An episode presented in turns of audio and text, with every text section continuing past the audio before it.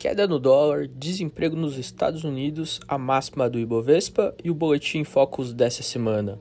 Hoje é dia 4 de junho e está começando mais um resumo da semana.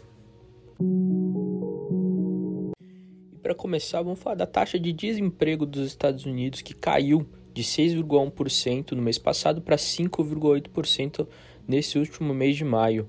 A economia dos Estados Unidos teve geração líquida de 559 mil empregos em maio, segundo os dados publicados nesta sexta-feira pelo Departamento de Trabalho americano. O resultado ficou dentro da faixa de expectativa de analistas consultados pelas projeções Broadcast, que previam criação entre 500 mil e 900 mil vagas no mês, mais abaixo da mediana de 700 mil.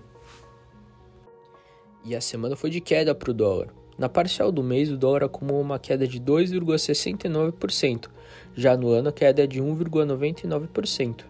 Depois da divulgação do payroll de hoje, o dólar caiu mais ainda e agora é cotado a R$ 5,07.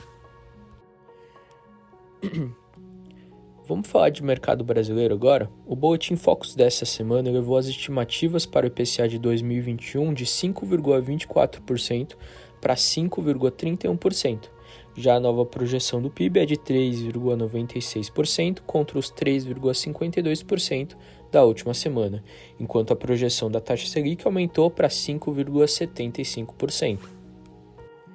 E o Ibovespa fechou nessa quarta-feira, dia 2 de junho, o sexto dia de ganhos consecutivos, igualando a sequência de valorização que ocorreu entre os dias 3 e 10 de novembro do ano passado. Ajudou no dia positivo aqui o desempenho do petróleo Brent, que chegou a 71,32 dólares por barril, o que impulsionou as ações da Petrobras.